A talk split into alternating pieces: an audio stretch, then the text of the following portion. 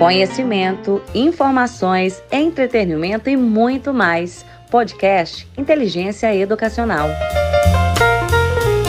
Em 21 de abril, comemora-se o Feriado Nacional de Tiradentes, ou Dia de Tiradentes. Mas você sabe o que representa essa data para a história do Brasil? Quem foi Tiradentes e por que ele é lembrado até hoje? Para falar sobre essa data tão importante, convidamos ela, que é analista de criação e conteúdo na inteligência educacional, formada em História e Pedagogia e também mestranda em História.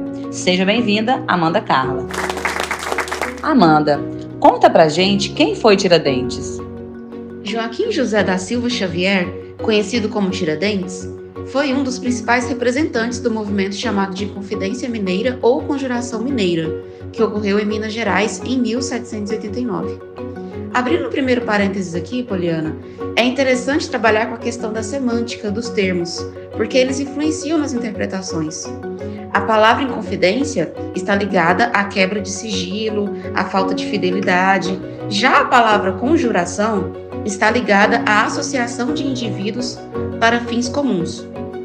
Os dois termos cabem para falar do movimento, mas quando falamos em inconfidência, quem será que foram os desleais? Os inconfidentes com a coroa ou a coroa com os cidadãos e interesses brasileiros? Fica aí o questionamento. Vale muitas interpretações. Voltando aqui ao Tiradentes, ele, de origem humilde, exerceu muitas atividades ao longo da vida. Foi alferes nos quadros da Cavalaria Imperial, trabalhou na mineração também, Tiradentes foi considerado um republicano e adepto dos ideais iluministas. Muito interessante, Amanda. E por que ele era chamado assim?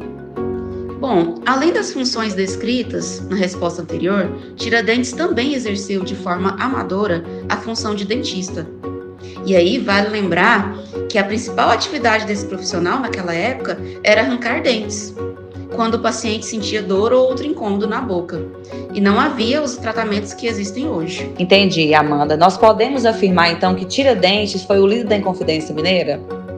Apesar de ter convencido muitas pessoas a participar da Inconfidência, Tiradentes não liderava o movimento. Ele ficou conhecido porque acabou sendo denunciado e depois preso. Na cadeia, Tiradentes era apontado como líder da revolta, e ele próprio confirmava essa história. Mas quando o governo de Portugal descobriu os planos dos inconfidentes, a maioria deles, especialmente os proprietários de terra e os intelectuais, que tinham dinheiro ou influência na coroa, foi exilada. Ou seja, eles foram enviados para fora do país. Mas por não fazer parte da elite e falar abertamente sobre seu envolvimento na revolta, Tiradentes não teve essa alternativa. Ele foi morto pela coroa portuguesa como exemplo para a população não se rebelar mais. Essa é uma das razões pela qual é lembrado até hoje como um Marte, alguém que morre em nome de um ideal. Mas vale lembrar que a visão do Tiradentes como Marte ou herói nacional só começou a aparecer após os eventos da República. No período imperial, ele era visto como conspirador. Isso nos mostra que as representações na história dependem muito do contexto em que estão inseridas, não é mesmo? Certo, Amanda. E por que a data lembrada em 21 de abril especificamente?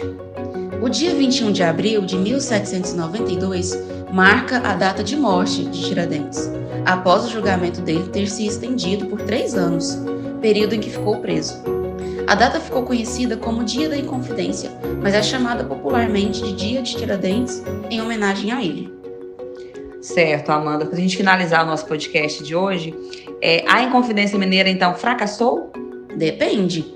Pois, embora os inconfidentes tenham sido punidos e Portugal tenha aumentado a fiscalização na região para evitar outros movimentos rebeldes, a revolta foi um importante exemplo da luta pela independência. O incômodo com a exploração de Portugal e os ideais da Inconfidência continuaram a se manifestar por muitas gerações, até a independência do Brasil acontecer de fato em 1822. Uma questão que devemos considerar também, quando falamos em fracasso ou vitória de movimentos, é a forte repressão a eles.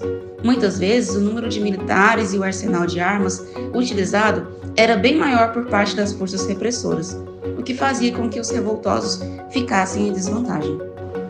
Muito bacana. Amanda, quero dizer que foi um prazer ter você aqui conosco no nosso podcast. Eu que agradeço, Poliana. Foi um prazer estar aqui conversando com você sobre esse assunto muito importante para a nossa história. Essa é mais uma edição do podcast da Inteligência Educacional. Com amor, desenvolvemos a educação.